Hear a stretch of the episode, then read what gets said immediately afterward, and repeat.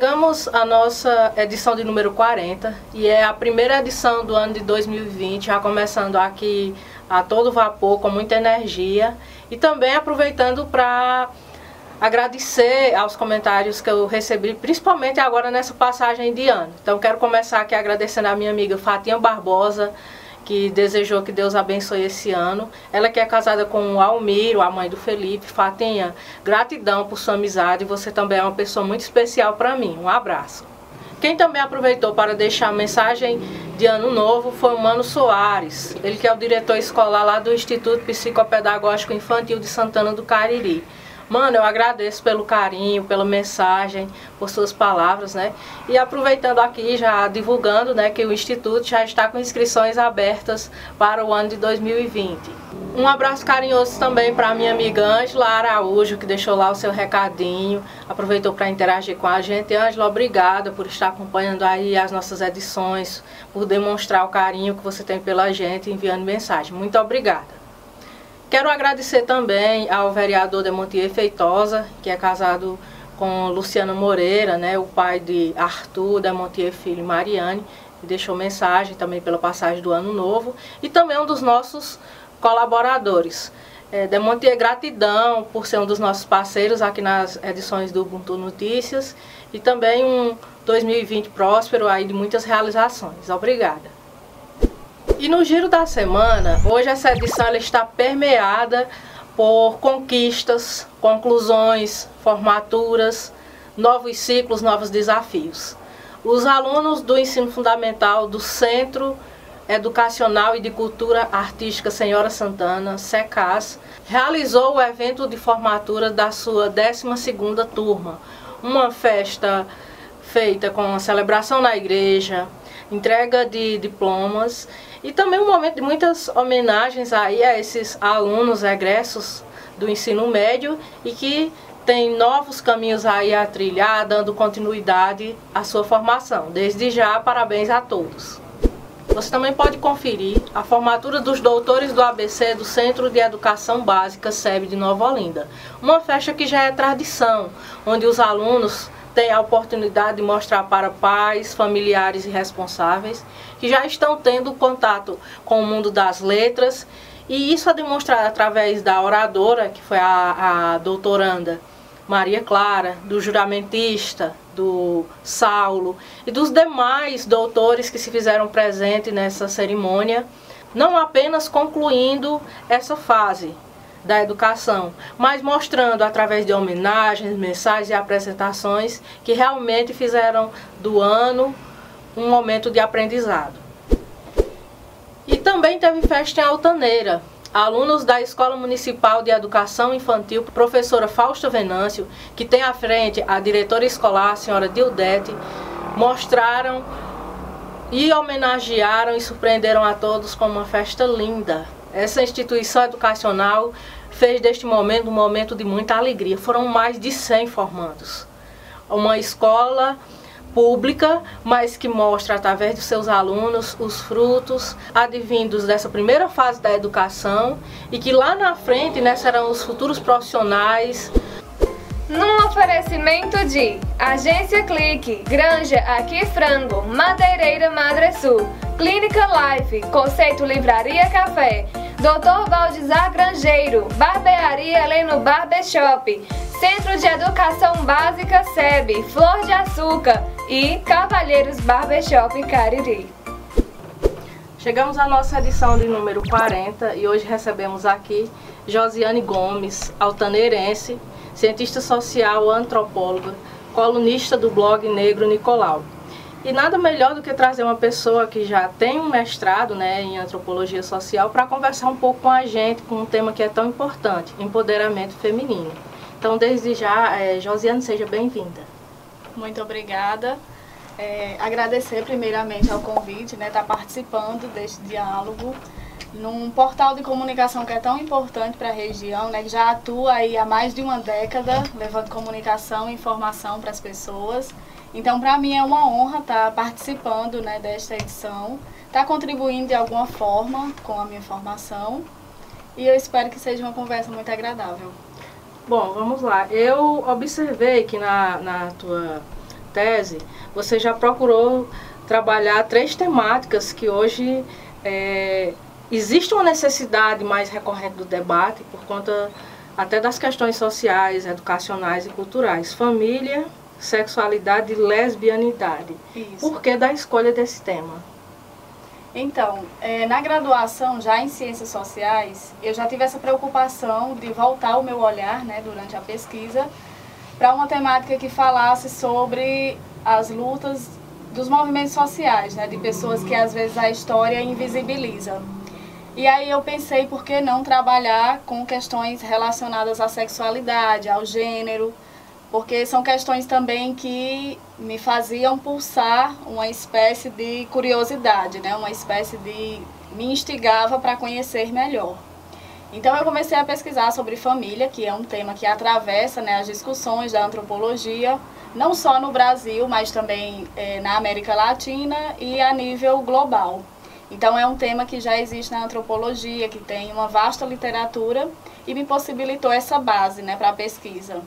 A questão da sexualidade, por ser um tema que é muito. está sempre em voga, né? A gente sempre tem muitos trabalhos para se embasar, mas é um tema que sempre gera algum tipo de comoção entre as pessoas, né? Sempre tem alguma coisa a acrescentar. Então é um tema que por mais que tenham muitos trabalhos e trabalhos de qualidade, sempre tem alguma coisa nova a se dizer. E lesbianidade, né, por ser uma pauta que além de ser uma pauta que eu defendo no dia a dia, né, em torno de, de movimentos sociais. E também é uma pauta que eu me identifico enquanto pesquisadora, enquanto é, mulher, antropóloga, cientista social, e que estou em busca de é, dar uma nova releitura, digamos assim, né, a essas pessoas que às vezes são consideradas invisibilizadas, que não têm muitas vezes o poder de fala. E aí eu quis trazer tudo isso e mostrar que sim, é, nós existimos né, enquanto pessoas que às vezes não, não estamos do lado da história que domina, mas a gente existe e está aqui para mostrar também a nossa versão. Enquanto é, filha de agricultores, você foi estudante de escola pública e conseguiu é, o seu lugar de fala na sociedade, tanto que hoje você é colunista de um dos blogs mais acessados da região. E aí eu te pergunto, seria essa hoje, não só para você, mas para muitas outras mulheres que também dentro da nossa realidade, em sua maioria, são de escola pública, são filhas de agricultores, seria essa também uma forma de resistência? Ah, com certeza. Eu acho que quando a gente pensa no empoderamento feminino, numa espécie de luta, né, de resistência, a gente tende a pensar numa esfera macro muitas vezes pensar que é ir à rua, que é estar tá no embate direto né, em questões políticas, que é se posicionar frente a cargos que têm status social. Mas é, enquanto antropóloga, né, focando nas micro-relações, focando na interação social, a gente percebe que o empoderamento ele vem através de coisas pequenas, né, de detalhes. Então, quando eu estou em casa, que eu ajudo a minha mãe numa simples tarefa doméstica, eu estou exercendo ali uma determinada forma de empoderamento. Porque não é o fato né, de ter me tornado uma pessoa dentro da academia, que pesquisa e que também está preocupada com questões de reflexão social, que vai me isentar de realizar uma tarefa doméstica dentro do âmbito familiar e que isso para mim não é mais uma forma de, de opressão, não é mais uma forma de, nossa, eu tenho que fazer isso porque a sociedade instituiu que isso é tarefa de mulher, que isso é um papel doméstico e eu não penso hoje tanto por esse lado. Até porque em casa, meus irmãos também exercem eh, essas funções, né? De ajudar em casa como qualquer, qualquer outra pessoa, como eu, como a minha mãe, como a minha irmã. Então eu acho que a gente tem que começar a pensar também por esse lado das micro-relações. E aí, pensando em relação ao meu lugar de fala, né? Filha de agricultores, estudei a vida inteira em escola pública, em universidade pública.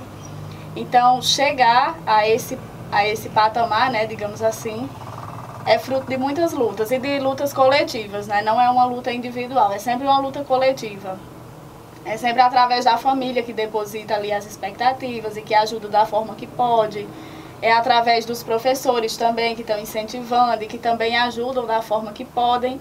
e através de muitas lutas, através de uma consciência maior, é, eu acho, que a gente vai tentando modificar um pouco a estrutura que a gente está. Né? A gente não consegue modificar o todo, pensar numa forma de empoderamento que mobilize a sociedade como um todo. Mas no nosso dia a dia, né, nas nossas pequenas ações, a gente vai conseguindo movimentar um pouco ali a, aquela escala. E aí, essas pequenas alterações, elas geram alguma espécie de ruptura, que é o que culmina é, no que a gente chama de empoderamento, o que a gente chama de lugar de fala e o que a gente chama de se posicionar, né, conscientemente. Vendo pela questão do, do lado de hoje você ser uma colunista, né?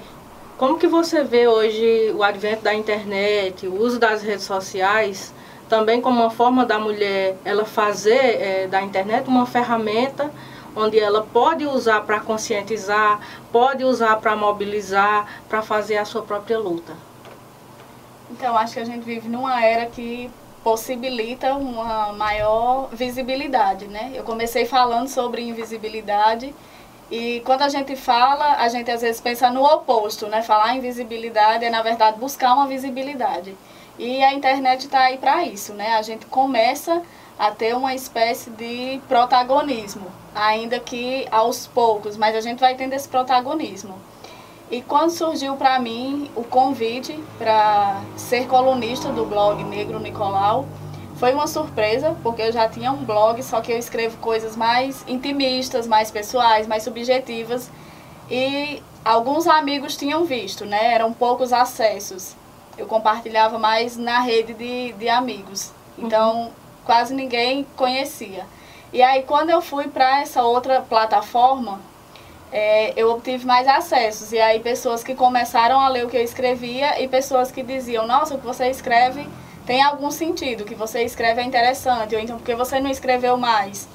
E aí eu ficava pensando sobre isso, né? Sobre essa possibilidade, né, de realmente conquistar esse lugar de fala através da internet, através desses textos que eu lanço, porque no dia a dia geralmente eu não falo muito, eu não me expresso muito. E aí foi uma forma também que eu encontrei de dar voz a, as pulsões né, que existem dentro de mim. Colocar isso no papel, ou não no papel, hoje é tudo digital, mas aí lançar nessa plataforma para que as pessoas tivessem acesso e a partir daí vai gerando um diálogo, né? Algumas pessoas leem, dizem, ah, eu li e tal. E aí, de uma certa forma, incentiva né, essa produção. Porque tem dias que a, a gente não está motivada a escrever todo esse contexto social, político, econômico, desmotiva muito, às vezes gera um, um, caos, você fica sem saber o que pensar, sem saber como se, se expressar né, diante de, de tantas situações adversas que acontecem. Então, muitas vezes, para mim, escrever era difícil, porque tem que pensar num, num, tema, tem que ter um certo cuidado. Eu não posso falar qualquer coisa, né? Porque qualquer coisa já é o que as pessoas comentam nas redes sociais o tempo todo. Uhum. Então, esse espaço da internet, ele tem é uma via de mão dupla. Porque ao passo que você tenta seguir numa direção, indo adiante, conseguindo promover uma espécie de, de reflexão, tem pessoas também que vão no sentido contrário. Muitas vezes tentando apagar o que você fez, muitas vezes tentando deslegitimar o que você disse. Então, tem que ter muito cuidado, porque às vezes você procura uma visibilidade, você procura uma coisa positiva, e às vezes vem o contrário, né? Vem uma espécie de, de imagem negativa. Então a gente trabalha nesse sentido, mas sempre buscando uma reflexão, uma autocrítica e sempre é, tendo esse cuidado né, no que a gente está publicando e produzindo. Num oferecimento de Case Comigo, Case Bem, Doutora Ayala Enges, Dr. Marcos Renato Enges, Vereador Tier Feitosa, Santuário da Divina Misericórdia, Vaqueiro Bom de Farra, Darson Carvalho, Óticas Unique, Drogaria Venâncios e Anne Gomes, esteticista. Outra questão que se observa muito é o ano passado, 2019, a gente tem muitos casos de feminicídio a questão das relações abusivas, é, o machismo tóxico e a própria violência doméstica. É, e tudo isso lança é, uma questão de, da, do aumento da preocupação, a questão de como que as políticas públicas elas podem vir para resolver essa situação. E aí nós temos um governo que tem um discurso que vai contra muitas coisas que já foram conquistadas pelo movimento, pelas mulheres e por movimentos sociais e de uma forma muito dura. É como se a gente estivesse perdendo tudo isso. Mas isso é uma visão minha. Eu gostaria de saber como é que você vê hoje é, esses casos que são crescentes e o que, a proposta que a gente tem hoje do nosso governo. Certo. É, a gente tem uma cultura né, que chama de cultura, uhum. Que é machista, mas que na verdade vem de toda uma estrutura que é a sociedade. Então a sociedade ela reproduz essa imagem do patriarcado, né, que tudo que é ligado à figura masculina é positivo, que é mais forte, que é mais viril, que é ativo. E por outro lado a gente tem a figura feminina, que seria frágil, que seria é, uma figura negativa. Então o Ocidente, o pensamento ocidental opera por esses dois polos. A gente tende a colocar o nosso pensamento em polos, né? Positivo, negativo, dia, noite. É, e aí a gente vai pensando a partir desses polos. E aí a gente pensa também o feminino e o masculino. E aí quando a gente está pensando a dimensão do feminino, a gente pensa o quê? Uma imagem que é ligada muitas vezes a Nossa Senhora, que era virgem, né? E a gente também vai associando a esse lado da religião, por nós sermos também influenciados por uma cultura católica, né? Que aí já vem o que eu falei sobre a nossa visão ocidental. E aí o que isso vai culminar numa cultura do machismo. Uma vez que a gente tem a figura da mulher como uma figura frágil, como uma figura tida como polo negativo, como algo que está restrito ao ambiente familiar, né, ao ambiente doméstico, ou então aquela figura pura, né, da Virgem Maria, que é mãe, e todas essa, é, essas questões que tendem a colocar a mulher numa espécie de, de cláusula, assim, que, que fecha a mulher do mundo.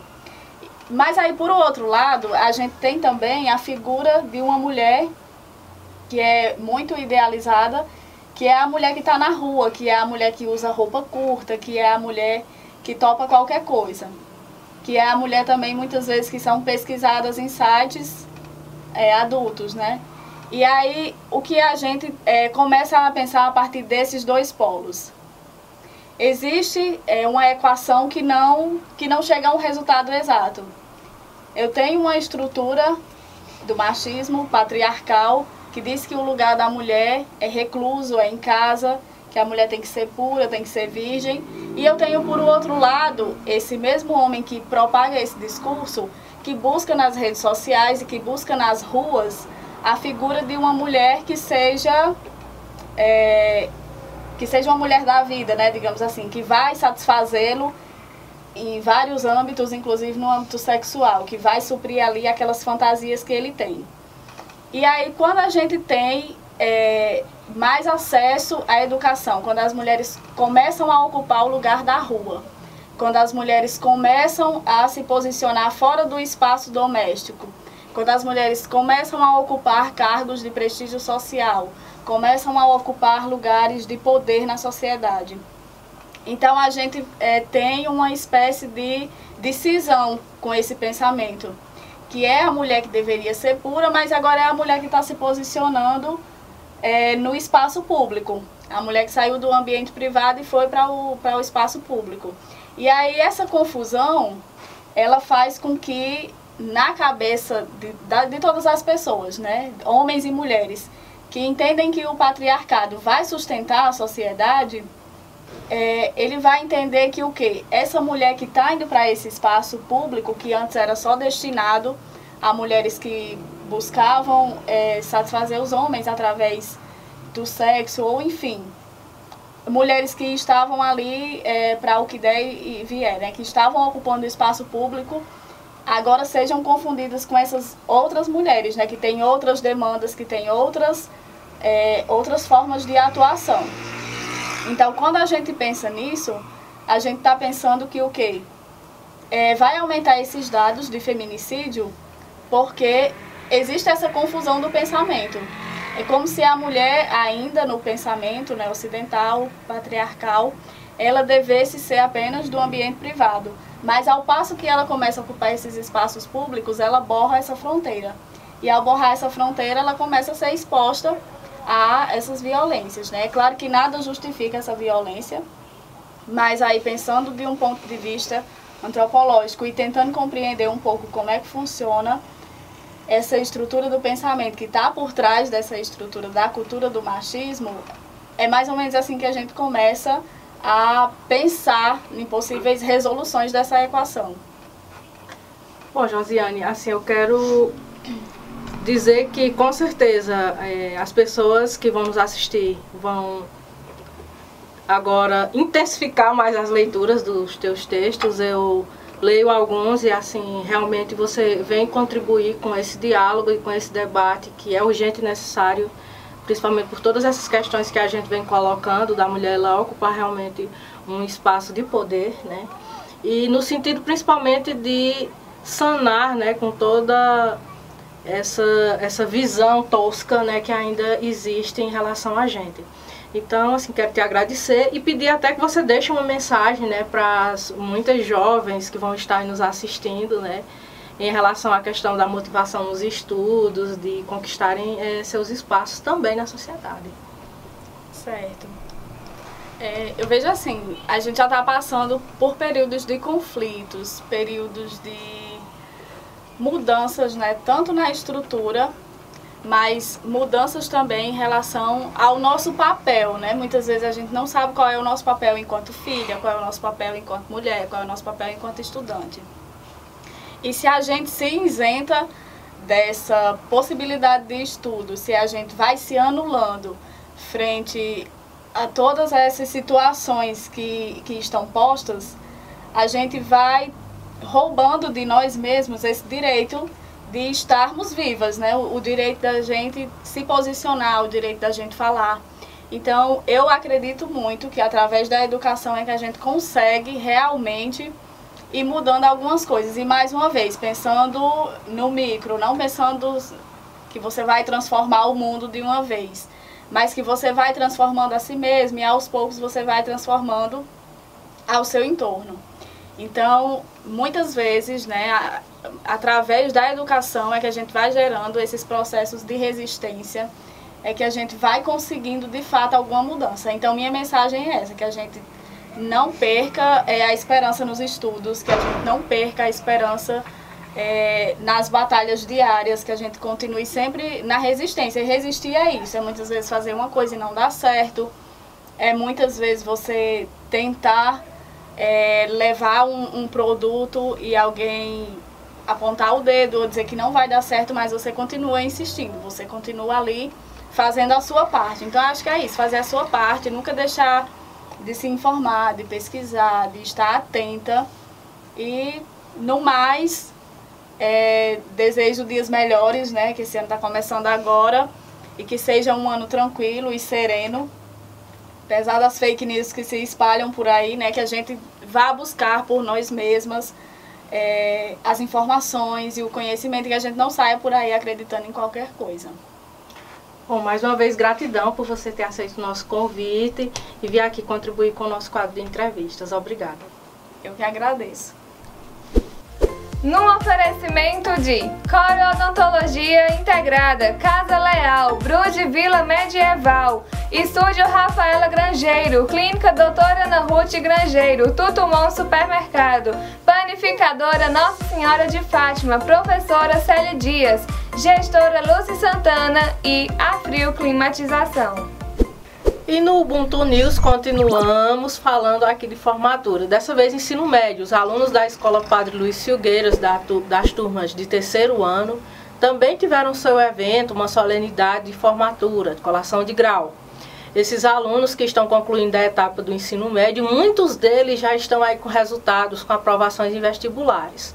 Quero aproveitar para deixar um abraço carinhoso à minha amiga Lucimar Macedo, em nome da qual saúdo os demais profissionais da Escola Padre Luiz Silgueiras e parabenizo também os alunos, né? Corram atrás dos seus sonhos, chegou a hora de ir para a universidade. Primeira edição do ano eu já deixo aqui uma mensagem de que esse ano ele seja próspero e que realmente consigamos vencer os desafios que temos ainda a enfrentar. Afinal, trabalhar com comunicação é trabalhar com desafios e fazer com que a gente esteja investindo para cada vez mais lhes atender melhor. Aos nossos colaboradores, a nossa gratidão por estar patrocinando, estar apoiando esse projeto de cunho educacional e cultural. E para quem quer tornar-se um dos nossos colaboradores, entre em contato. Temos as redes sociais, o nosso WhatsApp. Aos nossos seguidores e leitores do portal de comunicação Ubuntu Notícia, que possamos estreitar ainda mais a, a nossa relação, a nossa interação, fazendo de 2020 um ano melhor. Um abraço a todos e até a próxima edição.